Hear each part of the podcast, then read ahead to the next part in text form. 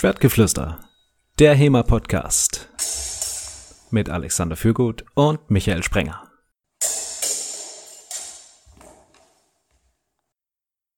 Folge 13 vom Schwertgeflüster heute mit dem Thema Wie beeinflussen Turnierregelwerke dein Training? Bevor wir in das Thema einsteigen, noch eine Bitte an unsere Hörer. Dem ähm, Michael wurde gesagt, unser Podcast würde sich ganz gut zu eignen beim Pflastern des eigenen Hofes und der Einfahrt ähm, gehört zu werden. Und ich habe auch schon andere Themen gehört, wie dass die Leute das bei handwerklichen Arbeiten hören und so weiter. Schreibt uns doch über Facebook oder an post.schwertgeflüster.de, wann hört ihr denn eigentlich unseren Podcast? Ja, Thema der heutigen Folge Turnierregelwerke. Turniere, wir können schon mal vorne wegnehmen, wir werden wahrscheinlich zu dem Ergebnis kommen, dass an Turnieren teilnehmen schon eigentlich eine ganz spaßige und gute Sache ist, die man durchaus machen kann. Also wer das anders sieht, vielleicht an dieser Stelle schon mal den ähm, Podcast wieder ausmachen, auf die nächste Folge springen. Ansonsten, Michael, wenn ihr auf ein Turnier fahrt, wie ändert, was ändert sich für euer Training? Du meinst so direkt kurz davor? Ist das was anderes? Gibt es kurz davor was anderes als lang davor? Also habt ihr irgendwie einen Plan? Macht ihr eine Woche vorher was anders? Macht ihr einen Monat vorher was anders? Zurzeit würde ich sagen, machen wir das nicht wirklich. Äh, kurz davor steigt ein bisschen die, die Spannung und die Vorfreude und es wird ein bisschen Sparringslastiger. Also auch die, die, man hat dann mehr den Fokus auf die auf Gefechte und dann wirklich die, die kampfnahen Übungen und dem mehr so Richtung Strategie und Taktik und wie gehe ich dann mit bestimmten Situationen um. Aber das große Ganze bleibt gleich, würde ich sagen. Okay, also ihr variiert sozusagen die Menge des Sparrings, das ihr macht. Ja, ich würde sagen, das geht ein bisschen nach oben. Okay. Und Turnierregelwerke? Bereitet ihr da irgendwie spezifisch drauf vor? Nee, nicht wirklich. Okay, das ist schon mal gut. Äh, können wir die Folge auch an dieser Stelle wieder beenden? Nee, Spaß.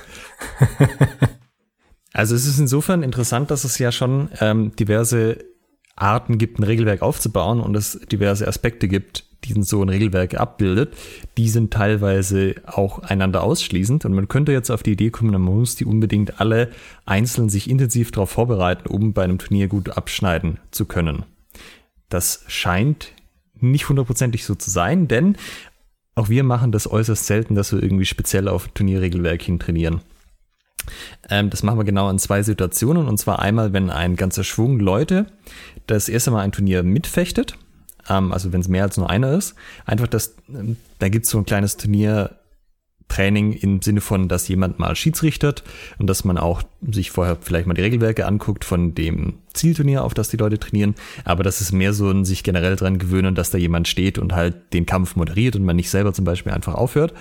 Ähm, oder wenn es irgendwie super wichtig ist, also zum Beispiel beim Swordfish haben wir das gemacht oder auch als wir jetzt nach Minsk geflogen sind für die European Games, da haben wir tatsächlich uns die Regelwerke angeschaut und auch mehr als nur einmal kurz vorher die einmal durchgegangen und danach trainiert, aber in der Regel machen wir das auch nicht. Alleine schon, weil man, weil es normalerweise, wenn nicht Corona-Zeit ist, ja einen ganzen Schwung Turniere gibt in Deutschland und man gar nicht dazu kommen würde, die alle irgendwie intensiv zu betrainieren. Waren die von dir genannten Regelwerke denn so anders als das, was ihr bisher kanntet, beziehungsweise wonach ihr bisher gefochten habt? Swordfish auf jeden Fall. Also die ganze Nordic-Liga, also Schweden, Finnland, Norwegen, die haben in der Regel eine Nachschlagswertung, äh, die voll ist. Also man kann Regelwerke, ein Aspekt von Regelwerken sind Nachschläge. Das heißt, ähm, ich treffe dich, du triffst mich, was passiert jetzt? Ähm, ist, manche zählen das überhaupt nicht. Also ich treffe dich, dann schreit der Schiedsrichter halt, du triffst mich, der zweite Treffer von dir zählt nicht, kriege ich die Punkte. Äh, es gibt eine abziehende Variante, das ist zum Beispiel das, was wir beim Symphony of Steel machen. Das heißt, ich treffe dich für zum Beispiel zwei Punkte, du triffst mich nach, bevor der Schiedsrichter Halt ruft, weil man hat eine Sekunde Zeit für den Nachschlag. Dann kriegst du, äh, oder dann kriegt der, der den ersten Treffer gesetzt hat, einen Punkt abgezogen. In Schweden ist das anders, die haben eine volle Wertung. Das heißt, du schlägst mir zu einer Trefferzone, die weniger Punkte gibt, zum Beispiel zum Bein. Und es ist egal, ob ich dich zuerst treffe oder du mich zuerst. Wenn ich dich am Kopf erwische, kriege ich zwei Punkte, du kriegst einen Punkt. Also es wird nicht miteinander verrechnet, sondern es kriegen einfach beide die vollen Punkte, egal wer jetzt wen zuerst getroffen hat. Und das ist in Deutschland nicht üblich bei den Regelwerken und auch so bei vielen anderen Nationen nicht. Und ja, das war, das macht auf jeden Fall einen Unterschied. Wie hat sich das dann auf euer Training ausgewirkt? Wir haben das einfach ausprobiert eine Zeit lang. Also halt, ich sag mal, wir machen es gibt im Sparring, wenn man es einfach so im Verein macht, gibt es immer irgendwelche Regeln. Das folgt nach irgendeiner Logik. Diese Regeln sind häufig ungeschrieben, ähm, laufen so als Gentleman Agreement. Da gehört zum Beispiel dazu, ich trete ja nicht kräftig in die Eier, auch wenn ich nah genug dran bin. Ja, das ist, ich kenne keine HEMA-Gruppe in Deutschland, die das irgendwie anders handhabt. Ja, ist eine ungeschriebene Regel, aber es ist eine Regel, nach der das Sparring abläuft. Und ähm, ein Ding, wonach sich die Vereine unterscheiden und wie sie trainieren, ist, wann höre ich denn eigentlich auf mit einem Gang? Also, wenn was passiert ist, höre ich auf sofort, wenn jemand den Treffer hat, dann wird nicht weitergefochten. Höre ich auf, wenn beide mehrere Treffer gesetzt haben, egal wie viele das sind, oder ja, wann ist da der Stopppunkt erreicht? Und das macht halt insofern einen Unterschied, wenn du ein volles, volle Nachschlagswertung hast, darfst du halt einfach nicht aufhören, bis jemand von außen Stopp ruft. Und insbesondere darfst du nicht aufhören zu fechten, nur weil du irgendwo erwischt worden bist, weil du kannst ja immer noch die höhere bewerteten Nachschlag nachsetzen oder zum Beispiel ausgleichen. Das heißt, welchen Aspekt ähm, anders? Regelwerke haben ja immer irgendeinen Sinn. Also die wenigsten Regelwerke, bin ich der Meinung, sind völlig sinnfrei aus dem Blauen heraus entstanden, sondern man hat eine Absicht, die man damit erreichen möchte. Ähm, die unterscheidet sich dann vielleicht auch ein bisschen bei einem Turnierregelwerk von einem Sparrings-Regelwerk. Also wenn wir jetzt mal beim Sparring von diesem ungeschriebenen Gentleman's Agreement auch von einem Regelwerk sprechen, denn auch wenn es umgeschrieben ist, sind da ja mehrere Regeln drin. Ähm, und irgendwas möchte ich mit diesem Turnierregelwerk ja bezwecken. Was wäre es deiner Meinung nach, was mit dieser Nachschlagsregelung bezweckt wird? Naja, das ist diese Überlegung, wenn wir jetzt ein echtes Duell mit scharfen Waffen machen würden, ist es ja eigentlich egal, ob du mich jetzt am Bein triffst, weil wenn du als nächstes einen Treffer auf den Kopf kassierst, dann ist das für dich nicht gut ausgegangen. Und wenn du halt, also die Idee ist halt so, ich kann mich nicht darauf verlassen, einfach nur als Erster zu treffen, sondern mich, ich muss immer damit rechnen, dass ein Nachschlag kommt und mich gegen den schützen können und gegen den verteidigen können. Also das ist so ein bisschen eine andere Herangehensweise, als wenn du sagst, naja, jeder Treffer ist sofort Gefecht beendet und wir machen nicht mehr weiter, was ja eher so wie es im olympischen Fechten ist, ablaufen würde, aber was auch so ein bisschen aus der Mentalität rauskommt, hätte man den, den nächsten Treffer, den Nachschlag überhaupt noch anbringen können, wenn man vorher schon getroffen wurde, ja oder nein. Und das ähm, Swordfish verschiebt das halt in Richtung von rechne immer damit, dass der Gegner noch kampfbereit ist und immer noch einen Schlag anbringen kann. Also könnte man sagen, Turnierregelwerke im Allgemeinen haben einen gewissen Erziehungscharakter. Also denn ich möchte ja mm, einen Fechter in diesem Fall dahingehend erziehen, dass er darauf achtet, sich immer zu schützen. Also sowohl beim Angriff als auch nach einem erfolgreichen Treffer. Ja, auf jeden Fall. Also Erziehung ist das eine und das andere ja auch, was man eigentlich an Aktionen im Turnier selbst dann sehen möchte. Auch da kann man ja bestimmte Schwerpunkte als Veranstalter legen und sagen, ich finde diese Art von Fechten besonders gut, besonders realistisch, besonders hübsch und darum lege ich darauf äh, meine Regelwerke fest. Ein weiterer Aspekt ist ja, wir haben jetzt zwei Treffer, der eine kam zuerst und der andere kommt danach, ne? dieser Nachschlag. Äh, jetzt könnt ihr ja auch faktisch simultan ähm, eintreffen, wo wir dann einen Doppeltreffer haben. Wie, wie geht das Swordfish zum Beispiel damit um? Äh, hm, das werde ich, das habe ich jetzt nicht nochmal nachgeschaut. Ich habe es gerade auch nicht im Kopf. Ich glaube, das Swordfish hat Doppeltreffer gezählt, aber sie hatten keine negativen Auswirkungen, außer es war halt Gleichstand in den ähm, also äh, wenn du aus den Poolphasen zum Beispiel jetzt mit jemand anderem punktgleich bist, gleich viele Gefechte gewonnen, dann wird das Nexus herangezogen, wie viele Treffer hast du gesetzt, wie viele Treffer hat er gesetzt, äh, wie viele Gegentreffer hat man gekriegt. Und wenn das dann immer noch gleich ist, dass man dann weitergeht, wer hat weniger Doppeltreffer gekriegt. Aber kann auch sein, sie werden komplett ignoriert, das weiß ich gerade nicht. Okay. Es gibt ja noch andere Varianten, außer sie zum komplett zu ignorieren. Ähm, ich habe das Gefühl, teilweise in werden Doppeltreffer sehr verteufelt. Also man, man will sie in den Regelwerken um, um jeden Preis vermeiden und äh, gibt dann entsprechend zum Beispiel auch Minuspunkte für Doppeltreffer und oder wenn eine gewisse Anzahl von Minuspunkten erreicht ist, dass man dann sogar den Kampf verliert oder aus dem Turnier ausscheidet. Das gibt's ja, das gibt's ja auch alles. Wo würde man da den, den erzieherischen, wenn wir sagen, ein Turnierregelwerk hat einen erzieherischen Aspekt. Wo würden wir da den den erzieherischen Aspekt sehen bei, bei Doppeltreffern, wenn wir die so, so negativ werten? Naja, du musst dir halt überlegen, es bringt dir nichts, wenn du auch getroffen wirst, in jedem Fall. Du möchtest ja immer treffen, ohne selbst auch getroffen zu werden. Und Doppeltreffer heißt ja auch, dass man vor und nach ignoriert auf irgendeine Art und Weise. In der Regel, dass beide versucht haben, das vorzuerzwingen und irgendjemand hat zuerst äh, angefangen, in der Regel. Und wenn man das ignoriert und einfach sich denkt, ja, dann kann ich ja meinen eigenen Treffer auch gerade noch setzen, dann ähm, ja, hat man einen Doppeltreffer, ist nicht so gut, will man abtrainieren. Auf der anderen Seite manchmal kommt es halt schon vor, dass beide genau in dem gleichen Moment sich denken, hey, da ist die Blöße da, zack, zack. Und ähm, das halt auf eine Art und Weise machen, wo sie dann nicht mehr, nicht mehr aus dem Ganzen rauskommen und sagen, oh, der andere hat das Gleiche gedacht, jetzt muss ich doch aus dem Nachfechten. Und ja, so ein bisschen die Idee ist ja, dass äh, Doppeltreffer das, das Allerschlimmste und Unhistorischste an den Turnieren sind, weil äh, ja, dann sind ja hinterher beide tot, da hat ja keiner was gehabt von, da können wir ja auch gerade olympisches Fechten machen, äh, wo es ja de facto auch Doppeltreffer sind, wo im Millisekundenbereich. Was da halt ein bisschen ignoriert wird, ist, dass, also wir haben zum einen ja historische Berichte von Doppeltreffern, es gibt ja diese vielen schönen ähm, Rapierduellberichte, wie sich dann der eine den anderen mit seinem Rapier durchstoßen hat, dann hält der den Rapier des Gegners fest in sich drin, setzt seinen eigenen Treffer nach und dann versuchen beide ihre Rapiere aus dem anderen rauszuziehen und nochmal einen tödlichen Treffer zu setzen und äh, kollabieren dann irgendwann, weil einer den anderen oder beide sich gegenseitig hat doch ganz gut erwischt haben. Es hat nur einen Moment gedauert. Ja, ist ein bisschen schwierig, sage ich mal. Ah, da, da kommen wir zu dem Punkt, den ich ähm, bei den Hörerfragen schon mal angesprochen hatte, ähm, nämlich das Angriffsrecht. Denn aus dem Punkt, den du genannt hattest, ne, einer hat das vor und der andere ignoriert diesen Fakt und es entsteht ein Doppeltreffer. Äh, genau das wird mit dem Angriffsrecht ja bestraft. Oder andersrum, es wird belohnt, wenn du wirklich die, die Aktion als erster zu einer freien Blöße startest. Da du nur den äh, Punkt gewertet bekommst, wenn du sozusagen die Aktion startest. Das heißt, wenn du im Nach einfach reagierst und sagst, ja, ich hau jetzt auch einfach sinnlos zu einer Blöße, also was heißt sinnlos, aber ähm, ich hau jetzt einfach auch zu einer Blöße, einen Sinn hat das ja schon, man trifft, dann bekommst du aus dem Nach diesen Treffer ja nicht gewertet wenn es ein Angriffsrecht gibt. Okay, lass uns das in zwei Sachen aufteilen. Das eine ist ja, es gibt jemand, es ist klar erkennbar, wer im Vor und wer im Nach ist. Also es gibt jemand, der hat eindeutig als erster angefangen. Das heißt, was genau passiert dann, wenn es Angriffsrecht gibt, dass der andere muss eine verteidigende Aktion machen? Genau.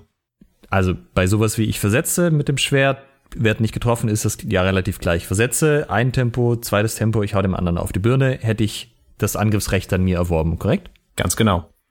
Und wie funktioniert das dann mit, ja, ich möchte einen Zornhaar machen, also eine Indes-Aktion, die mich schützt, als auch den anderen trifft, aber ich habe es voll versemmelt, weil ich krieg's halt irgendwie nicht durch, aus welchen Gründen auch immer. Ja, dann hast du halt eine, eine scheiß Aktion gemacht und der andere hatte das vor und du hast keine ordentliche Parade gemacht. Okay, also das wäre dann die Qualität, dass es einfach nicht zu dem geklappt hat, was man erreichen wollte. Aber wenn man das hinkriegen würde, dass ich gleichzeitig versetze und den anderen treffe, hätte ich auch wieder das Angriffsrecht mir erworben, sozusagen.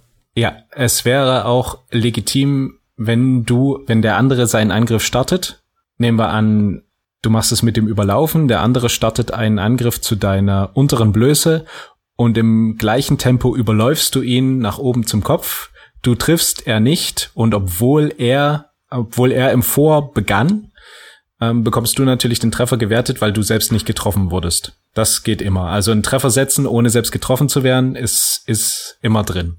Okay. Und du hast jetzt von den Doppeltreffern drauf übergeleitet. Was ist denn jetzt Doppeltreffer im Sinne von beide beginnen wirklich gleichzeitig ihre Aktion, so gleichzeitig, wie man das halt als Mann, als, äh, als Mensch meine ich, als Schiedsrichter sagen kann? Dann hat keiner das Angriffsrecht, haben beide das Angriffsrecht. Wie passiert das dann? Ja, dann ist es dieses Tempo äh, wie heißt es, Tempo Kommun, also wirklich ein, ein, ein gemeinsames äh, Tempo, wo, wo es eben nicht dieses Vor und Nach gibt. Diese Fälle sind aber, wenn man jetzt mal tausend Doppeltreffer sich anguckt aus verschiedenen Turnieren und die wirklich äh, in Zeitlupe analysiert, machen diese Fälle wirklich die, die Minorität aus. Also in den allermeisten Fällen gibt es eine, eine klare ähm, klare Verteilung vor und nach. Die, die mag marginal sein, aber sie ist, sie ist gegeben.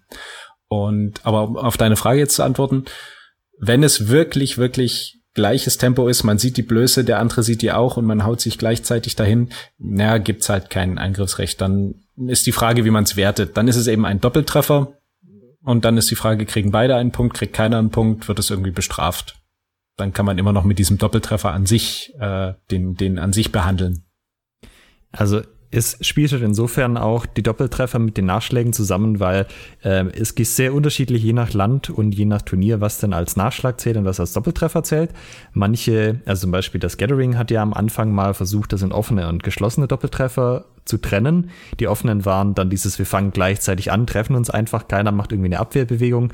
Die geschlossenen Doppeltreffer waren, es hat irgendwie Klirr gemacht, also die Schwerter waren aufeinander, ähm, aber es hat halt nicht zur Abwehr tatsächlich gereicht. Aber es gibt auch Länder, die haben dieses Konzept von Doppeltreffern gar nicht und das ist halt alles ein Nachschlag. Oder umgekehrt sagst, kannst du halt auch sagen, es gibt keine Nachschläge, alles, was vor dem Halt kommt, ist automatisch ein Doppeltreffer. Also selbst wenn das vom Tempo her so bam bam verläuft. Ähm, also es gibt halt jede Bandbreite davon. Ja, da sind wir bei dem Thema, dass es ähm, irgendjemand einschätzen muss. Ja, genauso wie mit dem Eingriffsrecht. Ähm, es hatte ich ja in, in Folge 10 schon gesagt, es ist halt wahnsinnig schwer zu richten. Irgendjemand muss sich dann hinstellen und herausfinden, war das jetzt, äh, wer war im, wer war im Vor, wer war im Nach, war das ein Doppeltreffer, war das ein Nachschlag, also egal wie die, wie die Regeln sind. Hm, die Regeln sind nur so gut wie die Kampfrichter, die sie schießen.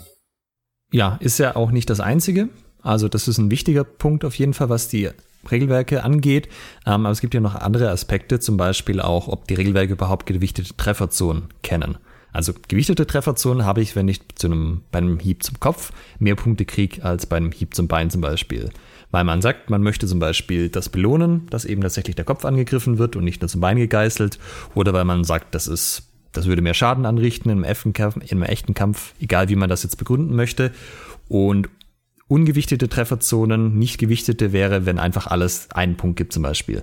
Ja, also egal, ob ich dich mal Arm, an der Hand, am Bein, am Kopf treffe, alles gibt einfach eine, einen Punkt. Welchen Einfluss ähm, hat es dann auf das Training, das ja, oder ich würde sagen, das hat dann den Einfluss aufs Training, dass vorzugsweise die hochwertigen Trefferzonen angegriffen werden. Genau, also wenn du jetzt was hast, wo die, wo eine starke Gewichtung hat, zum Beispiel drei Punkte einen Kopftreffer, ein Punkt einen Handtreffer, dann tätest du natürlich gut daran, äh, Leute, die sonst nur auf die Hände und Beine geißeln, darauf zu trainieren, dass sie dass sie es entweder so gut machen, dass sie wirklich drei Treffer von der Art landen können und nur einen Gegentreffer kassieren oder zu gucken, ob man ähm, das, ob man nicht zumindest eine Aktion in petto hat, die zu einem von den höherwertigen Zielen geht.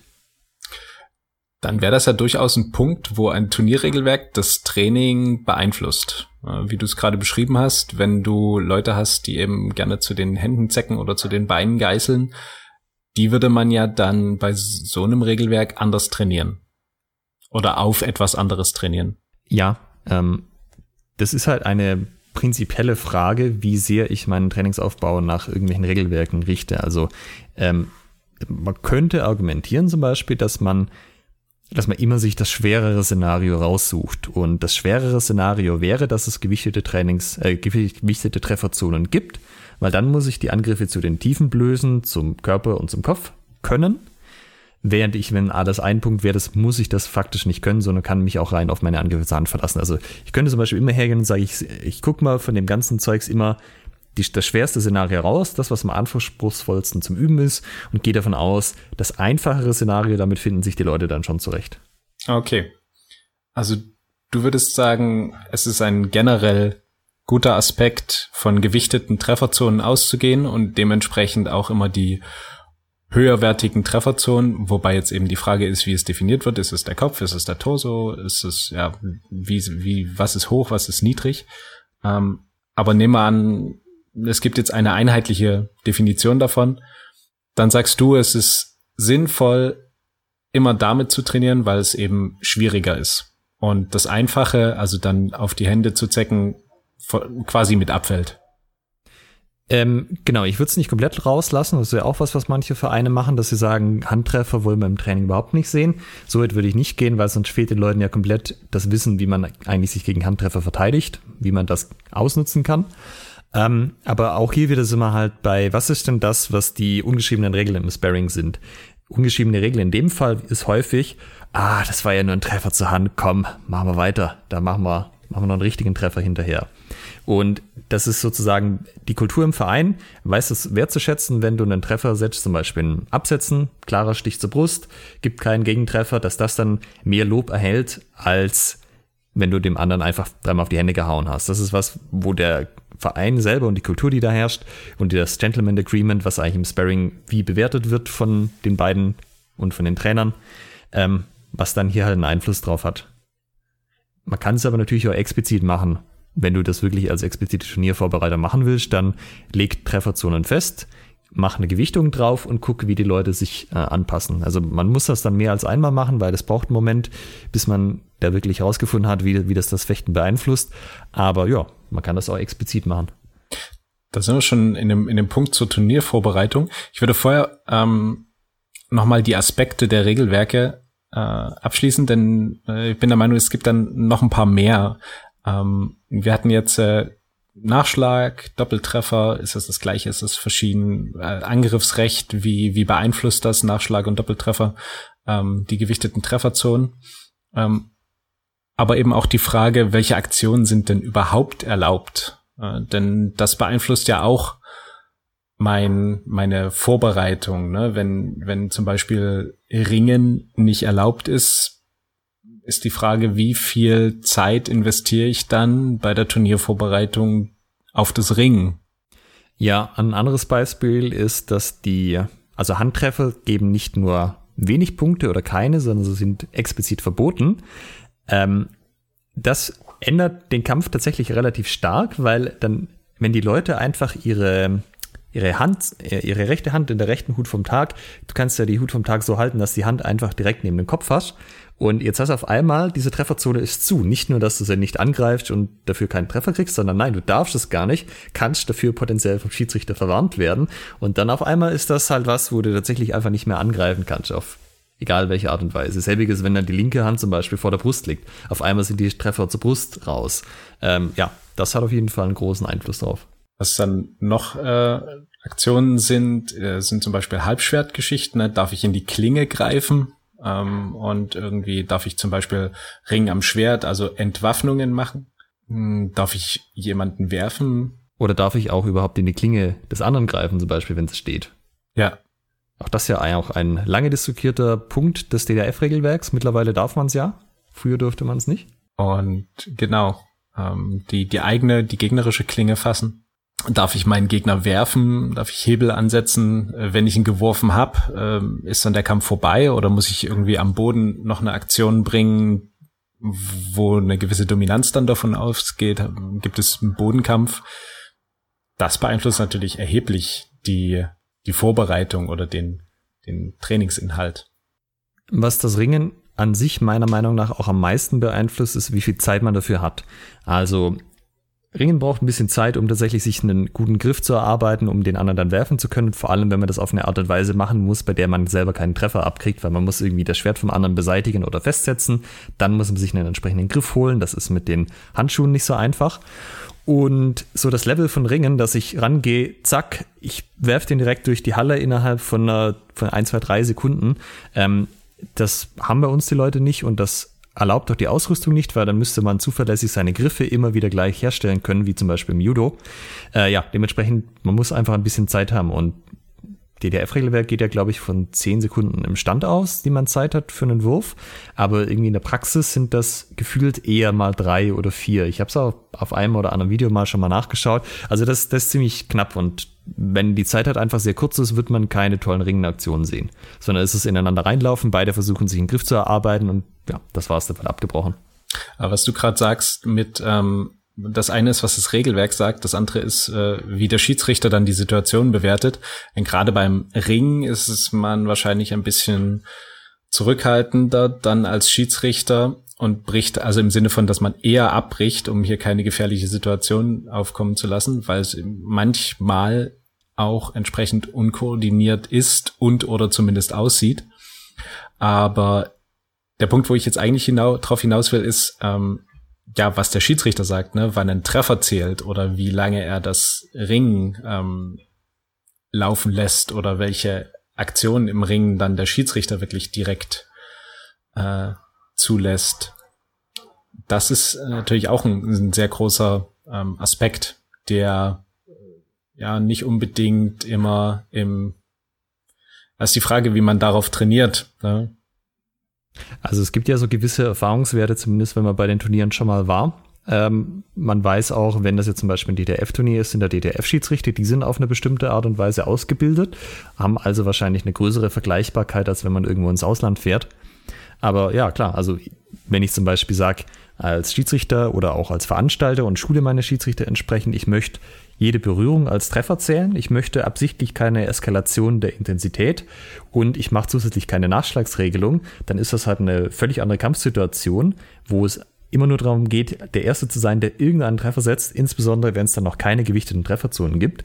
Ähm, Im Gegenzug, wenn ich gewichtete Trefferzonen habe, eine volle Nachschlagsregelung wie das Swordfish und ich habe Schiedsrichter, die darauf geschult sind, auch lange Zeit zu lassen für einen Nachschlag, fürs Ringen, was auch immer. Ja, das wird sich sehr anders abspielen, die einzelnen Gefechte und auch mit die Mentalität, mit der man an die ganze Sache rangeht. Dann haben wir natürlich noch den Punkt ähm, der Selbstanzeige. Also nur wir gehen ja jetzt davon aus, ein, ein Schiedsrichter sieht alle Aktionen und bewertet die dann vielleicht unterschiedlich. Ne? Also der eine sagt, ja, das war ein Treffer, der andere sagt, nee, das war mir zu sanft. Oder der eine lässt eben das Ring laufen, der andere bricht es ab. In jedem Fall gehen wir davon aus, der Schiedsrichter nimmt alles wahr. Das natürlich auch nur bedingt der Fall. Also ein Schiedsrichter, das weiß ich aus eigener Erfahrung, also ein Kampfrichter, sieht nicht alles. Ähm, deshalb gibt es auch meistens mehrere, um da die Wahrscheinlichkeit zu erhöhen. Aber selbst dann sind einfach Aktionen im Fechten teilweise zu schnell, als dass man sie irgendwie sauber sehen kann. Und Alternative dazu ist natürlich dann die Selbstanzeige als reine Selbstanzeige und oder als zusätzliche Selbstanzeige. Also gelebte Praxis ist ja äh, bei Turnieren, so wie ich das kenne in Deutschland, dass wenn man das Gefühl hat, okay, jetzt habe ich hier einen, einen sauberen Treffer kassiert, der wurde vom Keim der, der Kampfrichter gesehen, ich melde mich und zeige diesen Treffer selbstständig an. Du meinst, wenn du einen gesetzt hast oder wenn der andere, der Gegner einen bei dir gesetzt hat, einen Treffer? Wenn der Gegner einen bei mir gesetzt hat. Also den, den beim Gegenüber, den kann ich natürlich auch immer anzeigen. Ist die, ist die Frage, wie, ähm, wie beliebt ich mich damit mache. Auch hier gibt es ein Gentleman's Agreement, das nicht zu tun und dass immer nur die Treffer angezeigt werden, die einem selber zum Nachteil gereichen. Manche Regelwerke schreiben das so explizit fest, ja, dass man keine Treffer für den eigenen, zum eigenen Vorteil anzeigen darf. Ähm, ja, aber wenn es das nicht gibt, dann ist es zumindest noch ein Gentleman Agreement innerhalb der Szene. Da macht man sich nicht beliebt, wenn man das anders macht. Das ist ja auch ein, ein wichtiger Aspekt. Wie gut platziere ich meine Treffer? Ähm, in welchen Situationen? Also ein Beispiel ist, ich platziere meine Treffer immer in, im Krieg oder im Ring irgendwie. Das ist von außen betrachtet teilweise ein ganz schönes Gewurschtel, wenn ich irgendwie angebunden habe und dann umschlage und nochmal umschlage und dann passiert irgendwas. Ist schwer zu, zu sehen oder ist schwerer zu sehen als ein Treffer, der aus einer weiten Mensur sauber gesetzt wird und man, man keinen Gegentreffer erhält. Ähm, würdest du sagen, das beeinflusst dass das Training, dieser Fakt an sich, dass man davon ausgehen muss, in bestimmten Situationen, in bestimmten Gefechtssituationen werden Treffer besser gesehen als in anderen? Da sind wir jetzt wirklich in einem Bereich, wo ich mir die Frage stelle, trainiere ich, um ein guter Fechter zu werden und nutze Turniere als adäquates Mittel, um das zu erreichen? Oder ist ist das Ziel des Trainings wirklich die Turniere auf, darauf zu optimieren. Weil es ist ja schon so, selbst die Sachen, die der Schiedsrichter nicht sieht, weil es ein Gewurstel ist, merkt der andere. So, wenn es meine Trainingskultur ist, dass zum Beispiel die Leute ihre Treffer, also die Treffer anzeigen, die an ihnen gemacht worden sind, dann würde ich da positives Feedback kriegen, ja. Dann würde ich den anderen ja trotzdem erwischen, wir würden abbrechen, der würde sagen, stopp, hast mich erwischt und dann anzeigen zum Beispiel, hey, du hattest mich am Arm. Äh, in dem Fall würde ich das wahrscheinlich weitermachen als Trainierender, weil ja, ich kriege ja positives Feedback, passt. Wenn ich jetzt sage, hey, mir ist aufgefallen bei den Turnieren, diese Aktionen, die werden einfach nie gesehen, weil das halt in einer Situation ist, wo der Schiedsrichter abgelenkt ist, wo es viele Sachen zu beurteilen gibt. Ähm, geben die keine Punkte, könnte ich jetzt auf die Idee kommen zu sagen, ja, ich optimiere das weg und das mache ich ab jetzt einfach nicht mehr. Und ich bringe das auch bei uns den Leuten bei, dass das nicht mehr gemacht werden soll. Ähm, aber das ist halt auch die Frage, häufig sind das ja gerade im Krieg und Ringen so Sachen, die, die Qualität der Treffer ist nicht der gleiche. Also der eine streift vielleicht sanft an deinem Arm entlang, während du dem anderen wirklich einen satten Schnitt am Hals versetzen würdest. Oder halt sagst, von außen sieht das ähnlich aus, aber für die Leute innen drin, die fühlen, wie es anfühlt, die würden wahrscheinlich zu dem Beschluss kommen, ja, das eine war irgendwie schon eine wertigere Aktion als das andere. Also das finde ich, äh, ja, schwierig. Mhm. Aber wir sehen, es gibt einen, einen entsprechenden Unterschied, ähm, ob wir jetzt reine Kampfrichteranzeige oder ob wir da die Selbstanzeige dazu haben, oder? Ja, das ist ja auch eine generelle Frage, ob ich das überhaupt mache. Also ich mache das zum Beispiel nicht, weil mich lenkt das ab, wenn ich noch drüber nachdenken muss. Ähm, also abseits von einem taktischen Level, was, wo denn der Gegner mich jetzt genau hatte und hatte der mich jetzt genau an der Blöße oder nicht und dann zeige ich das jetzt an oder nicht. Ähm, taktisch ist es eine Frage von, ah, er hat mich getroffen, dagegen sollte ich was tun, das kann ich machen. Aber mich lenkt das zu sehr ab und ich will eigentlich auch, wenn ich schon einen Schiedsrichter habe, nicht mich dann selber noch um das Trefferzählen und Anzeigen irgendwie kümmern müssen. Ja, das ist nachvollziehbar. Ich mache das wenig. Ich mache es halt bei aus den genannten Gründen oder aus den von dir genannten Gründen, ähm, weil ich teilweise auch nicht nachvollziehen kann. Ähm, ja, okay, ich wurde irgendwie getroffen, aber die Intensität, ähm, das jetzt einzuschätzen, mh, hm, das ist mir dann in der, in der Gefechtssituation lenkt mich das auch zu sehr ab. Äh, wo ich es mache, ist, wenn wirklich ein, ein sauberer Treffer, also ein sauberer Hieb oder ein sauberer Stich, ähm, der gekommen ist, nicht, nicht gesehen wurden, weil ähm, manchmal steht man auch ungünstig als Kampfrichter, weil die Fechter sich halt zu schnell irgendwie umeinander drehen. Das passiert einfach.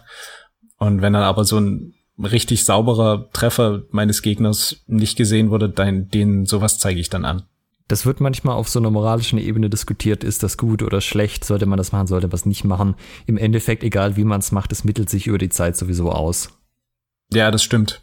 Weil wenn man selber anzeigt, fängt der Gegner meistens auch an anzuzeigen, auch wenn er das sonst nicht machen würde, aus so einem Gefühl der Fairness raus. Dann mittelt sich das aus, wenn man es einfach nicht anzeigt. Manchmal kriegt man einen Treffer, den man sonst nicht gekriegt hätte, manchmal kriegt man einen nicht und so. Also ja, im Mittel, Mittel wird das keinen Unterschied machen, denke ich. Egal wie ihr es macht, ihr macht es richtig, Selbstanzeige oder nicht. Ähm, wenn man halt keine Schiedsrichter hat und das rein auf Selbstanzeige basieren lässt, das ist ja zum Beispiel das Hallack-Regelwerk, sieht das so vor, dann, ja, das ist halt ein sehr, sehr großer Spezialfall, sage ich mal. Die meisten Turniere, die irgendwie gemacht werden, werden wahrscheinlich einen Schiedsrichter da haben und diese Selbstanzeige gesagten ohne Schiedsrichter ist dann halt vielleicht sowas wie was ich bei einer auf einer Halle machen würde oder so. Ja, sehe ich auch so. Jetzt haben wir die ganzen Aspekte der Regelwerke, die uns jetzt eingefallen sind, ähm, beleuchtet. Oder fällt dir noch was ein? Nee, das waren schon die, die Sachen. Im Grunde kann man auch jetzt hergehen und man könnte zum Beispiel eine, ein Formular machen, wo man genau diese Sachen abfragt. Okay, Nachschlag voll, gar nicht abziehend, äh, Doppeltreffer ignorieren, Minuspunkte aus dem Turnier fliegen und so weiter. Und man könnte da sozusagen eine, eine Maske draus machen und am Ende Regelwerke generieren lassen, die diese Aspekte abdecken, einfach indem man Multiple-Choice-Fragen fragt, stellt. Ähm, weil alle Regelwerke setzen sich irgendwie aus diesen, diesen Teilen zusammen. Ähm, die haben teilweise auch noch ein bisschen mehr drin manchmal, aber das ist schon wirklich das, wo, wo es im Kern drum geht, ähm, wann, wie sich das Regelwerk anfühlt. Ja. Jetzt die Frage, was hat das für einen Einfluss auf den Trainingsaufbau? Ein paar Punkte haben wir schon, schon angeschnitten. Ähm, sollte man darauf gezielt hintrainieren? Sollte man generell sein Training anpassen oder dann mal bei irgendwie exotischen Regelwerken vor dem Turnier das noch mit reinnehmen? Auf welche sollte man alle diese Aspekte mit reinnehmen? Wenn ja, in welcher Wichtung und oder in welcher Reihenfolge? Ich kann dir mal sagen, wie ich das Ganze sehe und wie ich das auch bei uns ähm, versucht habe, im Sparring umzusetzen. Ich finde es relevant, den Nachschlag mit einzubeziehen, einfach weil ich das aus einer Kampfkunstsicht für realistischer halte, dass man nicht automatisch davon ausgehen kann, ich treffe den Gegner, dann fällt der tot um und dann war's das. Und äh, zusätzlich hilft das einem, weil es ist für einen selber die schwierigere Situation, wenn man mit Nachschlag ficht, ähm, als wenn man ohne ficht. Das heißt, wenn ich mit Nachschlag zurechtkomme, komme ich sehr wahrscheinlich auch damit zurecht, wenn es keinen Nachschlag gibt. Weil, wenn ich sage, naja, der Gegner oder mein Trainingspartner, wenn wir vom Training reden, kann immer noch einen Nachschlag setzen. Dann muss ich mir halt angewöhnen, in die Distanz rein, meine Aktionen machen und sobald ich einen Treffer gesetzt habe, wieder aus der Distanz raus. Das heißt, der Abzug wird trainiert. Abzug finde ich total wichtigen Aspekt. Und wenn du den halt nicht brauchst, weil der Schiedsrichter vorher Halt sagt, weil es keinen Nachschlag gibt, auch okay. Aber du hast ihn in deiner Toolbox. Ja, du hast diesen Nachschlag als Tool zur Verfügung, du kannst den einsetzen. Äh, ja, du kannst es immer noch leichter machen, aber du hast hier sozusagen das maximale Level. Und dieses, ich werde irgendwo gestreift, lasse sofort mein Schwert sinken, zeige den Treffer an, finde ich aus Kampfkunstsicht nicht hilfreich, weil das ist halt genau so eine Angewohnheit, die man eigentlich nicht haben will, wenn es um irgendwas geht. Und zum anderen auch hier wieder ist es halt der einfachere Fall. Und ja, die Frage ist halt immer, was mit dieser Trefferanzeige erreicht werden soll. Man möchte dem Gegenüber so ein bisschen das anerkennen, guck mal, du hast mich erwischt. Aber eigentlich, wenn der einen Treffer gesetzt hat und es war ein guter Treffer, dann hat er das selber auch gemerkt.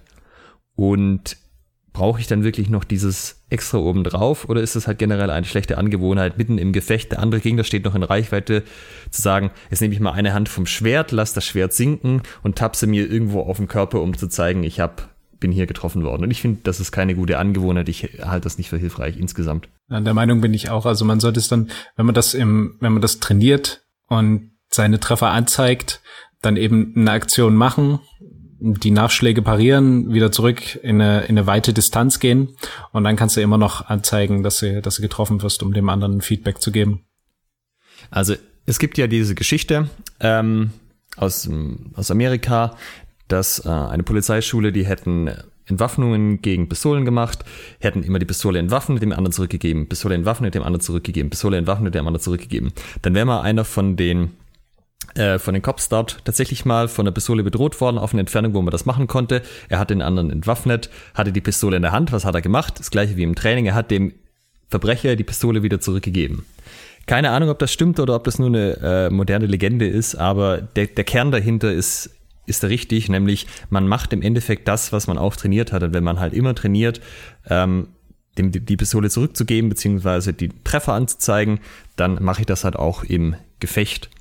Und zum Beispiel beim Symphony of Steel, unserem Turnier, da haben wir ja Nachschläge drin. Wir haben abziehende Nachschläge und gewichtete Trefferzonen. Und äh, insbesondere auch bei den Anfängern, also bei den Leuten, die jetzt ihr erstes Turnier fechten, nicht bei unseren, aber bei den externen ist es sehr deutlich sichtbar gewesen. Dieses, oh, ich werde berührt, ich lasse sofort instinktiv mein Schwert sinken und kassiere dann gegebenenfalls noch einen. Und die haben drei, vier Kämpfe teilweise gebraucht, um aus diesem, dieser Einstellung rauszukommen. Äh, sobald ich berührt worden bin, ist sozusagen mein Kampfeswillen verbraucht. Ja, dann gebe ich auf. Und das finde ich auch nicht sinnvoll, ja. Es, ich bin im Kampf drin, solange ich noch kann, kann ich weiterkämpfen. Äh, ja, das halte ich für das, den zielführenden Ansatz. Was du da sagst, ist, äh, lässt sich auch auf so eine, so eine Grundthematik runterbrechen, dass man wirklich eine Wettkampfvorbereitung so nah wie möglich am Wettkampf dran haben sollte. Das heißt, wenn es bei einem Turnier Kampfrichter gibt, dann sollte man auch im Sparring, im, im Vereinstraining mal mit Kampfrichtern trainieren. Auch mit der, mit der Aufstellung der Kampfrichter, eben mal zwei Kampfrichter haben. Ähm, dann sollte man auch damit umgehen können, dass die eben mal suboptimale Entscheidungen treffen. Das kann man zum Beispiel dann auch ähm, ins Training direkt mit einbauen, dass man sagt, okay, Kampfrichter, äh, der Trainer sagt, pass auf, Kampfrichter, ihr seht jetzt nur noch folgende Aktionen, ne, um, um die Fechter darauf hin zu konditionieren, okay, das kann alles passieren. Ne? Es kann dir passieren, dass du einen Kampfrichter hast, der einfach deine Aktion nicht sieht oder der sie nicht wertet. Warum auch immer. Ähm, und damit dann umzugehen, ne? also möglichst realistische Wettkampfvorbereitung zu machen, das ist ein ganz, ganz wichtiger Punkt. Ähm, der Grund, warum wir das mit den Anfängern machen, wenn die zum ersten Mal auf ein Turnier fahren, ähm, dass die mal mit Schiedsrichter trainiert haben. Der eine Aspekt ist sicherlich, dass es dann einfach besser läuft für sie, wenn sie, wenn sie sich das gleich so angewöhnen, dass halt jemand Stopp ruft. Aber ähm, für mich ist das auch ein Sicherheitsaspekt, weil dieses innere Aufgeben bei Berührung, gerade wenn du nicht, also kann ja sein, das hat einfach einen Nachschlag oder die Schießrichter sind ein bisschen so drauf, dass ein bisschen später Stopp rufen. Das ist halt ganz gefährlich, weil dann erschlafft ja auch der ganze Körper so ein bisschen und ist nicht so auf dieses gefasst, ich könnte jetzt noch getroffen werden. Und wenn du aber mental so lange drin bleibst, bis wirklich jemand Halt ruft, dann verteidigst du dich halt auch noch so lange weiter. Und dieses auf keinen Fall das Schwert wegnehmen und sich öffnen, sondern immer mindestens weiter verteidigen. Und zweifelsweise, wenn du dachtest, du hast Halt gehört, aber bist dir nicht sicher, angreifen darfst nicht mehr, aber verteidigen darfst dich immer, dann verteidigst dich lieber noch ein paar Mal und gehst einen Schritt zurück und bewertest die Situation neu. Finde ich halt aus Sicherheitsgründen für die Fechter selber sehr entscheidend. Und das ist unabhängig vom Regelwerk, nach dem gefochten wird. Ganz genau. Ähm, das ist für, für mich persönlich ist es auch der, der wichtigste Aspekt, dass Fechter damit klarkommen, ähm, dass es Nachschläge gibt und dass sie dann auch, dass sie das auch selber machen, ne? dass sie eben reingehen und dann nicht nach einem Treffer aufhören, sondern eben dann eins, zwei, drei, vier, vielleicht fünf ähm, die Blößen nacheinander treffen. Ähm, das muss nicht immer voll reingezimmert sein. Ne? Also man, das heißt jetzt nicht, dass man reingehen muss und dann links, rechts volle Möhre die Querheue ähm, platziert, so dass er andere Sternchen sieht, äh, aber einfach ein kontinuierliches Weiterfechten und dann eben wie du es beschrieben hast, sich, sich wieder zurückziehen. Das ist für mich auch der, der wichtigste Punkt. Was die, die nächste Stufe für mich ist, wenn, wenn das passt, dass die Fechter lernen, damit klarzukommen, und, ähm, wenn sie, oder anders, dass sie mit Gegenangriffen klarkommen. Das heißt, ich starte meine Aktion, ich greife zu der freien Blöße an und mein Gegenüber interessiert das einen absoluten Scheißdreck und der haut mir einfach in meiner Aktion in irgendwie die Arme oder was auch immer. Das ist für mich der, der zweite Aspekt, dass meine Angriffe so sitzen, dass ich auch beim Angriff möglichst wenig Blößen gebe ähm, und erst sehr spät mich mich öffne und und zeige, wo wohin ich wohin ich angreifen möchte welche Blöße des Gegners ich jetzt treffen möchte. Und eben das auch in der entsprechenden Geschwindigkeit zu tun, um nicht den, den Gegenangriff zu kassieren. Denn das wäre dann der Fall bei Regelwerken, die sagen, ne, erster Treffer und danach sofort Ruhe. Ne, ich starte meinen Angriff und der haut mir auf den Arm, zack, Punkt für meinen Gegner. Also ich sage mal, ich bin generell ein Fan davon, dass man sich anguckt, wie hat man in den letzten Monaten trainiert und gibt es irgendwelche Defizite, auf die man nicht eingegangen ist und die dann speziell zu fördern. Ähm, ich kann zum Beispiel sagen, mir fällt auf, die Leute hauen sich im Sparring zum Großteil auf die Hände. Dann wäre ein Moment einfach auch als Trainingssicht zu sagen, hey, ich stelle das mal ab für ein paar Monate, ich sage, mach das nicht mehr oder ich führe ein, dass wir das irgendwie auf Punkte machen und halt das unterschiedlich gewertet ist.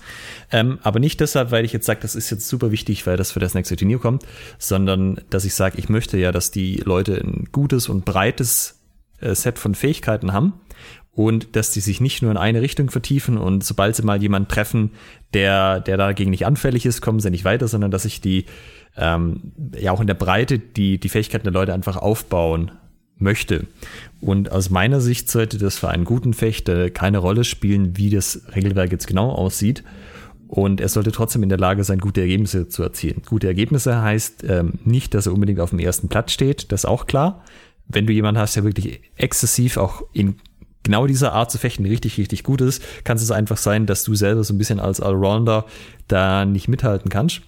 Aber das ist jetzt nichts, wo ich sagen würde, äh, also wenn ich im einen Regelwerk der große Held bin und im, äh, da alles rocke und im anderen Regelwerk gar nicht mehr, dann würde ich doch eher sagen, da stimmt irgendwas bei der, beim Grundansatz im Training nicht, dass man sich im Training so sehr spezialisiert hat, anstatt äh, einfach einen, einen gut abgerundeten Fechter heranzuziehen.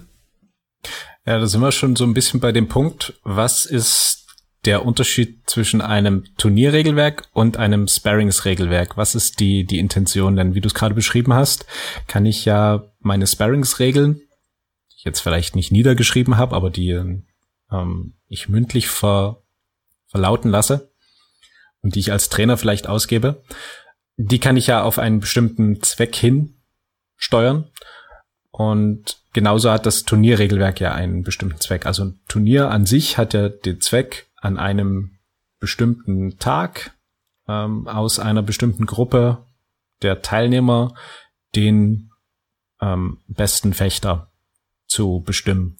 Das hast du jetzt sehr schön diplomatisch gesagt. mir Mühe gegeben. Ähm, das ist ja beim, Turnier, äh, beim Sparring nicht der Fall. Ne? Beim Sparring geht es nicht darum, den besseren Fechter zu bestimmen. Ne? Wenn ich, wenn wir beide jetzt das Sparring machen, dann wäre es völlig egal, wer von uns am Ende der Bessere ist. Wahrscheinlich schreiben wir auch die Punkte nicht auf, zählen sie über unsere Sparings-Einheit zusammen, über die gesamte.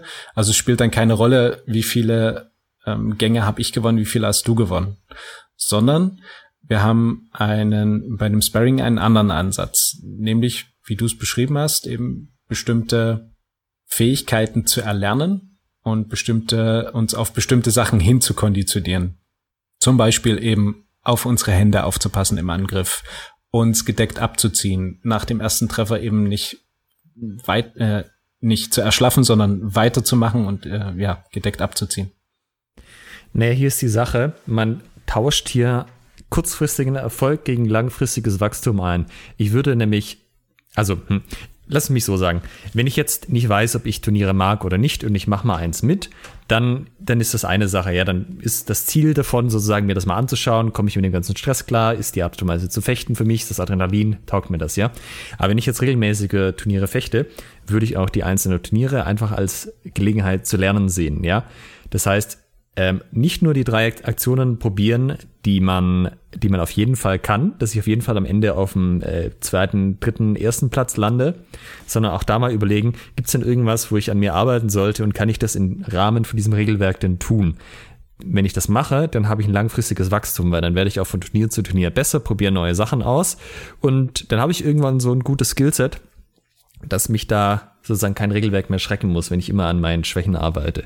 Ich kann aber auch sagen, nee, ich mache immer nur die drei Sachen, die kann ich gut und ich mache das jedes Mal und ich mache im Training immer die drei Sachen, die ich gut kann, dann habe ich kein langfristiges Wachstum mehr. Dann habe ich immer kurzfristige Erfolge und sage, ah, den Treffer habe ich noch gesetzt, den Kampf habe ich noch gewonnen. Aber langfristig stagniere ich dann einfach und werde mich nicht mehr weiterentwickeln.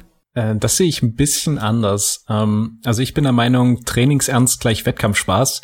Im Wettkampf sollten wir das machen, was funktioniert. Das, das ist ein Wettkampf, ist ein Wettkampf und kein Training. Der Wettkampf ist danach zu bewerten, aber eben danach. Und danach kann ich gucken, okay, haben meine Aktionen, meine drei, wie du es jetzt angesprochen hast, haben die funktioniert? Ähm, hat das immer geklappt? Ähm, gegen wen hat es vielleicht nicht so gut geklappt und ich bin da irgendwie gerade mit einem blauen Auge rausgekommen. Und das sind dann die Aktionen, die ich mir oder die Gegner, die ich mir rauspicke, die Kämpfe, die ich mir vielleicht, ähm, wenn ich eine Videodokumentation habe, nochmal angucke und dann sage, okay, hier hat das und das so funktioniert und das und das nicht so gut. Und diese ehrliche Analyse, die ist meiner Meinung nach extrem wichtig, um der Stagnation vorzubeugen.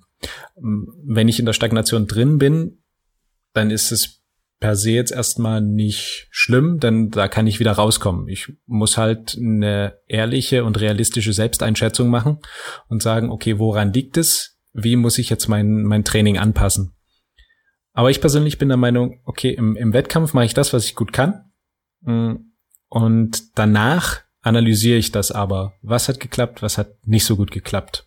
Hm, ich sage nicht, dass du keine von deinen guten Aktionen machen sollst, aber die Frage ist ja schon, gehst du das Risiko ein, mal was zu machen, an dem du auch arbeiten solltest innerhalb dieses Kontextes? Oder gehst du das Risiko überhaupt nicht ein? So, Extremfall wäre ja, ich lieg äh, fünf Punkte vorne, brauche noch einen Punkt zum Sieg. Ich könnte natürlich jetzt einfach das gleiche machen, weil ich vorher schon mal fünfmal gemacht habe. Oder ist das vielleicht eine Gelegenheit zu sagen, hey, ich könnte doch noch das mal einmal ausprobieren. Das kann natürlich auch sein, ich merke sofort, oh, das wird eh nichts, das darf ich auf keinen Fall noch ein zweites Mal machen. Aber äh, sich da auch nicht zu sehr drauf versteifen, dass es jetzt nur ums Gewinnen um jeden Preis geht und das nicht auch als Lerngelegenheit begreifen zu können. Und da brauchst du aber eine enorme mentale Flexibilität, das äh, hinzukriegen. Also ich meine, klar, die fünf Punkte Vorsprung geben dir dann eine gewisse Sicherheit, aber es bringt dich durcheinander, dass deine, dein Schema F zu ändern, wenn du es nicht musst. Und dann wieder zurückzukommen, ähm, das kann auch schief gehen. Ich meine, ja, okay, es war dann eben eine Lerngelegenheit, aber ich würde dann eher sagen, äh, okay, die Situation nach dem Wettkampf analysieren. Ich lag fünf Punkte vor. Äh, ich habe den die ganze Zeit so und so fertig gemacht. Ähm, wie hätte ich das jetzt vielleicht was wäre wär dort noch gegangen, ne? Also wie, wie hätte ich das noch machen können und dann das ins, ins Training mit reinnehmen. Also erstmal selber zu analysieren, vielleicht auch seine Trainer und Trainingspartner zu fragen und das dann mit reinzunehmen. Also im Wettkampf bin ich immer so der Meinung, ähm, wenn es funktioniert, dann dann ist gut. Dafür ist es ein Wettkampf. Das ist äh, nicht, äh, es ist das Ziel sozusagen den den besten Fechter unter den genannten Randbedingungen eben unter diesem Regelwerk zu bestimmen und äh, nichts anderes. Und wenn das Regelwerk das eben hergibt, dass der damit erfolgreich ist, ja, dann ist es eben so. Und dann danach wird trainiert. Die Sache ist halt, das ist halt an sich auch ein Lernprozess. Also man muss ja auch selber lernen, wie man bei den, äh, bei den Turnieren agieren muss, auf welche Art und Weise was funktioniert, was nicht funktioniert, ähm, den man durchlaufen muss. Und wenn ich jetzt sage, wenn ich mit der Erwartungshaltung reingehe, mental schon beim ersten Turnier, das muss jetzt richtig gut laufen, ja, ich muss da richtig durchrocken, sonst, sonst spiele ich mit mir selber nicht mehr zufrieden, dann macht man sich aus meiner Sicht halt unnötig Druck, als wenn man sagt, hey, das ist einfach mal eine Lerngelegenheit, ich gucke, wie es läuft, ja, ich probiere mein Zeugs aus und dann hinterher, wie du sagst, bewerte ich das. Und manche haben das am Anfang, dass sie einfach auch so ein bisschen offener sind für das Ganze und legen das dann mit der Zeit ab, aber die Frage ist ja so ein bisschen, wieso, weil ich meine, es gibt jetzt, sagen wir mal, in einem Jahr nehme ich an fünf Turnieren teil. Muss ich jedes davon mit krassem Ernst betreiben oder kann ich vielleicht sagen, ich fokussiere mich auf eins, da ziehe ich mein Ding durch, das ist das Größte, das Wichtigste, das finde ich am tollsten. Und bei den anderen vier, die sind vorher, da gucke ich aber mal so ein bisschen, ob ich nicht doch ein paar Sachen justieren kann. Ah, okay, dann sind aber die anderen vier in deiner Definition keine Wettkämpfe, sondern es sind für dich dann Trainings wenn du so willst. Was heißt in meiner Definition? Also es sind ja Wettkämpfe. Ich gehe da ja hin. Ich gebe dir vollkommen recht, aber so wie du es jetzt gerade beschrieben hast, sagst du dann, das eine, auf das ich hintrainiere, wo es, wo es drum geht, das ist das, was, wo ich was reißen will. Und die anderen, die nutze ich zur Vorbereitung. So, so ein bisschen, ne? Das damit kann man sind, so sagen, ja. Ja, damit sind die anderen Turniere für dich de facto Trainingseinheiten unter verschärften Bedingungen. Und das eine Turnier ist dann der eigentliche Wettkampf, der für dich zählt. Ja, ich würde das nicht so formulieren, aber halt genau das ist halt der Knackpunkt, dass ich das nicht alles als, das muss jetzt unbedingt Turnier, also es muss jetzt nicht unbedingt ein Wettkampf sein im Sinne von, wenn ich nicht auf dem Treppchen auf dem ersten Platz stehe, dann habe ich versagt, sondern halt einfach zu sagen, hey, das kann auch eine Lerngelegenheit sein ich kann auch, wenn ich, wenn, wenn mir das mental besser liegt und auch bessere Ergebnisse liefert vielleicht, kann ich auch immer mit dieser Einstellung reingehen oder ich kann es zumindest ein paar Mal machen von, von den ganzen Turnieren, die ich im Jahr fechte, einfach um langfristig dieses Wachstum auch zu haben und mich da selber mental auch nicht fertig zu machen. Ist aber sicherlich auch nicht für jeden was. Das ist auch dann ein, ein Punkt, dass man nicht nur nach dem Turnier eine, eine realistische Selbsteinschätzung macht, was hat funktioniert, was hat nicht so funktioniert, wie war ich drauf, wie war meine Fitness, äh, Umfeld, bliblablub, sondern auch davor das macht, vor einem Turnier sagt, okay, wie sind denn meine, wie stehe ich denn gerade da? Und dann daran abschätzt, okay, hm, beim letzten Turnier war es so, diesmal ist es so, ich könnte beim letzten und beim letzten Turnier habe ich das erreicht, das heißt, diesmal könnte ich dort und dort landen. Und dann, je, je öfter man das macht und je realistischer man sich selbst einschätzt, danach und davor, desto, desto mehr Selbstvertrauen hat man dann auch und desto mehr, desto erfolgreicher ist man dann bei diesen Geschichten. Und das nimmt auch dann den, den von dir angesprochenen Druck raus. Ne? Ich muss jetzt hier irgendwie auf dem Treppchen sein, weil wenn deine realistische Selbsteinschätzung sagt, ich werde es wahrscheinlich aus der Poolrunde rausschaffen, ähm, ja, so. Und dann, ja, dann ist es eben das. Das heißt, alles, was du nach der Poolrunde hast, ist dann für dich so for fun, wenn du so willst. Jetzt sind wir in diesem ganzen Themenbereich Mentalität drin. Also es gibt ja auch diverse Berichte, Schrägstrich Anekdoten von Leuten, die mit keinerlei Erwartungshaltung reingegangen sind, sich selber keinen Druck gemacht haben und dann so gut gefochten haben wie nie, weil dieser Druck ihnen halt nicht beim Fechten geholfen hat.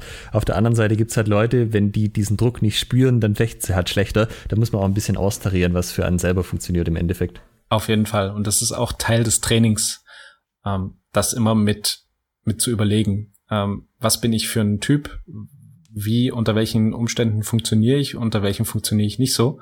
Und das auch zu trainieren, ähm, sich, sich in diesen Zustand zu bringen, in dem ich funktioniere. Wenn wir jetzt nochmal uns den Ursprungstitel von der Folge anschauen, wie beeinflussen Turnierregelwerke dein Training?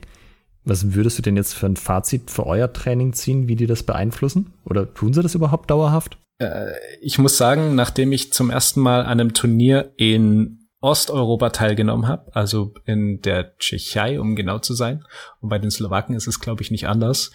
Die haben so dieses First Come, First Serve Prinzip, also egal unter welchen Umständen, wer zuerst den Treffer setzt, bekommt den Punkt das hat dann das Training danach schon noch mal ein bisschen beeinflusst, wo wir gesagt haben, okay, also hier müssen die Aktionen einfach gedeckter und schneller sein, um dort irgendwie mitspielen zu können, weil es eben, ich bin dann rausgeflogen in einer, in einem, in einem Gefecht, wo ich eben angebunden habe, habe umgeschlagen und während des Umschlagens haut er mir auf die, auf die Arme.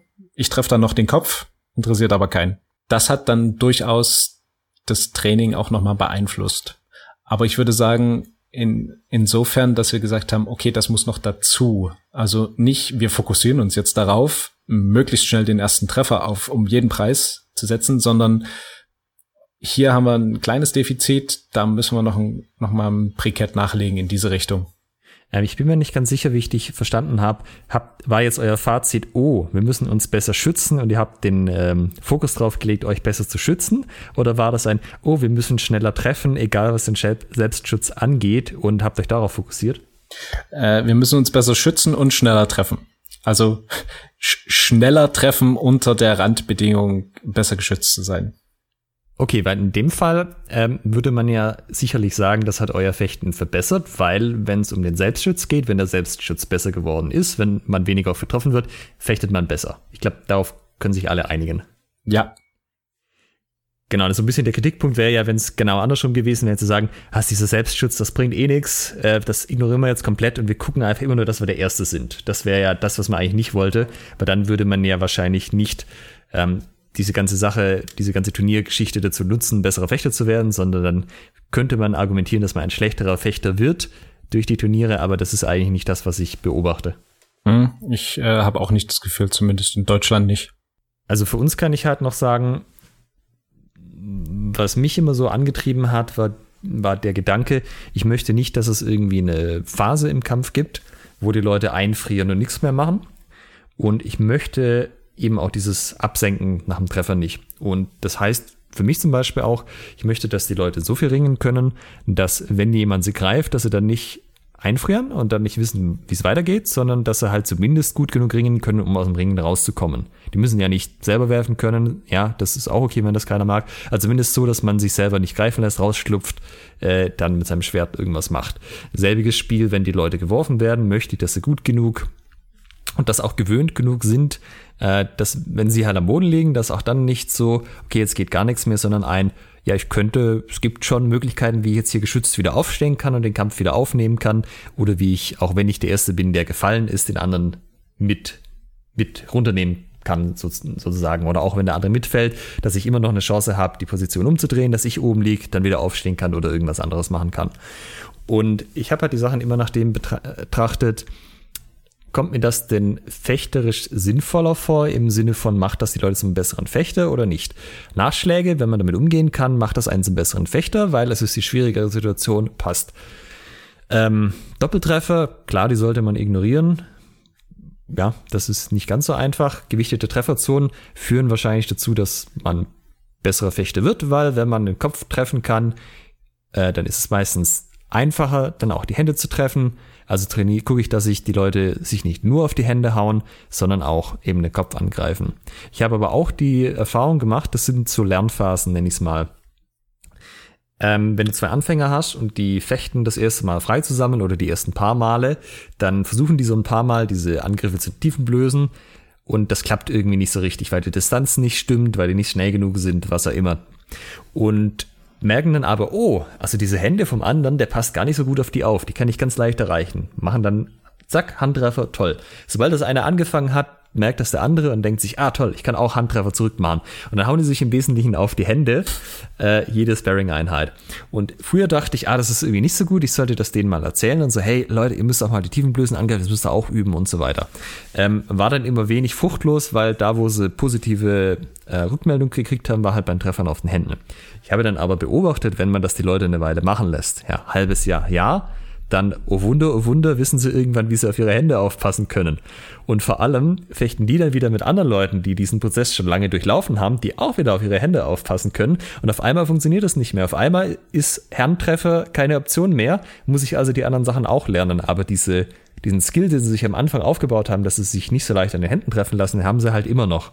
Und seitdem sehe ich das eher als so ein Prozess, den man durchläuft. So, äh, was ist das Erste, was du eigentlich lernen solltest im Fechten? Nicht getroffen werden. Was ist das, was am leichtesten zu erreichen ist? Naja, die Hände, weil die sind halt irgendwie vorne. Passt, wenn ich die nicht mehr treffe, dann komme in den Bereich, wo es dann relevant wird, die tiefen Blößen, Kopf und Körper auch zu treffen. Das ist ein interessanter Punkt. Ähm, in welcher Reihenfolge geht man daran? Ne? Wir hatten so ein, ähm, schon ein bisschen das, das angesprochen, was, was wir sagen, ähm, was eine sinnvolle Reihenfolge ist. Ähm, ich würde, ja, wenn du jetzt einem Neuling heranführen möchtest und ähm, wir das jetzt mal auf Aspekte von Regelwerken runterbrechen, also Nachschlag, Doppeltreffer, Angriffsrecht, in welche Reihenfolge würdest du ansetzen? Ah, du meinst, mit welchem Aspekt ich denjenigen als erstes vertraut machen würde? Ja, genau. Und dann in, ja, und danach und danach und danach. Ah, das ist interessant. Hm. Ich denke, ich würde mit Anfängern nicht mit Nachschlag anfangen, einfach weil das die Intensität erhöht und ähm, den Fokus zu sehr auf die zweite und dritte Aktion lenkt. Und eigentlich möchte ich ja, dass die erste Aktion das ist, wo am Anfang der Fokus drauf gelegt wird, weil wenn die erste Aktion gut genug ist, dann braucht man vielleicht keine zweite oder dritte Aktion mehr. Das heißt, das würde ich erstmal rausnehmen. Ähm, ich würde aber schon den Fokus drauf legen, dass es in irgendeiner Form durch Feedback gewichtet ist, dass man lieber zum Kopf angreift als zu den Händen. Für manche Leute mag das funktionieren, dass man das mit Regelwerken begründet. Andere Leute möchte man bei anderen Leuten möchte man es vielleicht so begründen mit, guck mal, wenn ihr einen Kopf triffst, ist die Chance, dass du in einem echten Kampf ausschaltest, viel höher, als wenn du in einer Hand erwischt. Da könnt ihr ja noch weiter fechten. Da müssen wir ein bisschen gucken, worauf die Leute wirklich ansprechen. Aber ja, das würde ich auch machen.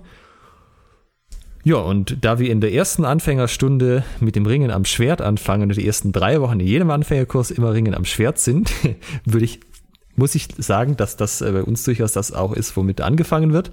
Äh, das hat jetzt weniger pädagogische Gründe im Sinne von, dass das für die für das Freifechten das relevanteste ist, sondern ähm, zum einen, um die Erwartung zu regulieren bei den Anfängern und zum anderen, dass das ja so ein bisschen diesen Wow-Effekt ist, so was, das kann man das Schwert auch machen, cool.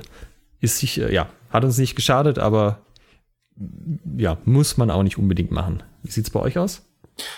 Ähm, also ich kann jetzt nur sagen, was meine persönlichen Präferenzen sind.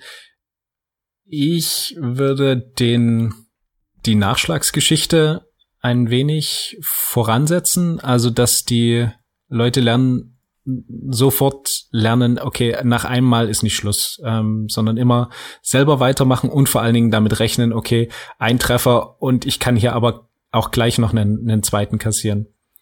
Das wäre so für, für mich der, der erste Fokus. Die zweite Sache ist ähm, Gegentreffer. Das heißt, wenn ich eine Präparation habe, zu einer Blöße schlagen möchte, dass dann eben mal das eine Weile so gewertet wird im Sparring, dass man sagt, oder ein, ein Teilaspekt des Sparrings dann hinzukommt, dass man sagt, ja, okay, der erste Treffer ist es jetzt. Oder man, man setzt diese Hand- und Armtreffer mal von der Wertigkeit nach oben, dass da ein bisschen der Fokus drauf geht um, um dann, so wie du es beschrieben hast, diesen Effekt zu erzielen, ah, okay, ich muss ja auf meine Arme aufpassen und auf meine Hände und muss auch den Angriff gedeckt machen. Das heißt eben nicht nur reingehen und prügeln wie sonst was, ähm, sondern eben gedeckt reingehen und dann prügeln wie sonst was. Und der, der dritte Aspekt, den ich dann dazu nehmen würde, wäre, wenn das, wenn ein Fechter das kann, dann ist er meiner Meinung nach auf dem Level auch äh, die Thematik Angriffsrecht zu verstehen. Und dann würde ich äh, schon mal drauf gehen, ähm, mal mit Angriffsrecht zu fechten. Ist dann die Frage, wie man es implementiert im Sparring, ne? aber wenn man, wenn man dafür die Fechter oder die Trainierenden sensibilisiert und sagt, hier, so und so ist das der Sinn dahinter. Macht das unter euch aus. Ähm, äh, besprecht nach jedem Treffer zum Beispiel, wer war im Vor, wer war im Nach, warum, wie, was, wo. Und dann eben zu drauf zu sensibilisieren, dann eben wirklich ein Gefühl zu kriegen, okay, jetzt ist meine Chance ähm, und und oder jetzt muss ich mich mich schützen. Und ja, Ring dann im Anschluss natürlich auch auf jeden Fall ein ganz wichtiger Aspekt. Sicherheitsmäßig auch einfach.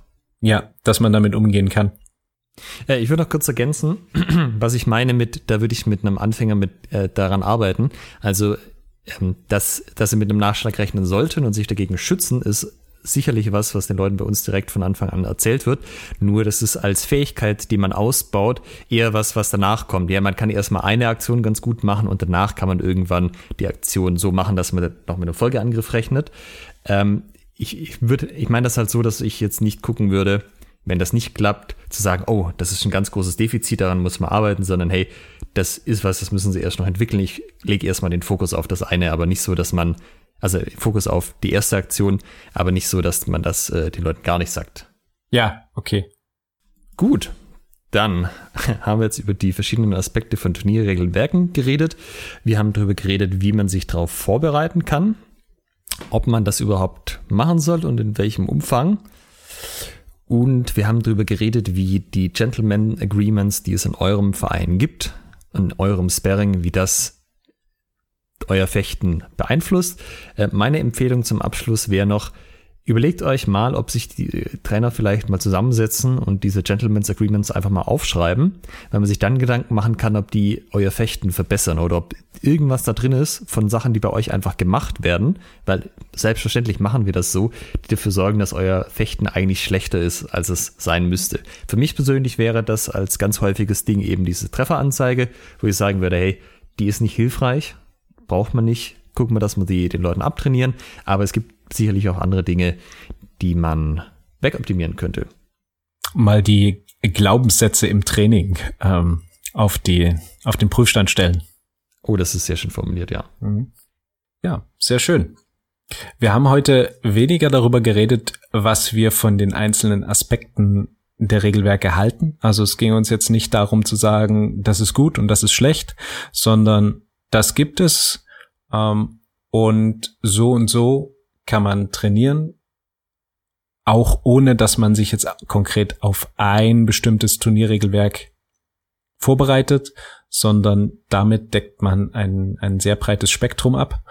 Und was, was uns dann auch noch interessieren würde, ist, wie, wie sinnvoll findet ihr das und wie denkt ihr, steht das im Bezug zu, zu den, zu den Quellen? Also das könnt ihr uns mal, mal schreiben, wenn ihr Lust habt. Ist das sinnvoll, ein Fechttraining auf diese Aspekte runterzubrechen und danach zu trainieren? Sind wir da noch quellenkonform oder äh, kommt da die HEMA-Polizei? Danke sehr und bis zum nächsten Mal. Macht's gut, tschüss. Und in Folge 14 haben wir das Thema, wie steigst du nach einer Zwangspause wieder ein? Und wir versprechen, wir werden nicht die ganze Zeit über Corona reden, sondern wir werden auch über andere Gründe für Zwangspausen sprechen.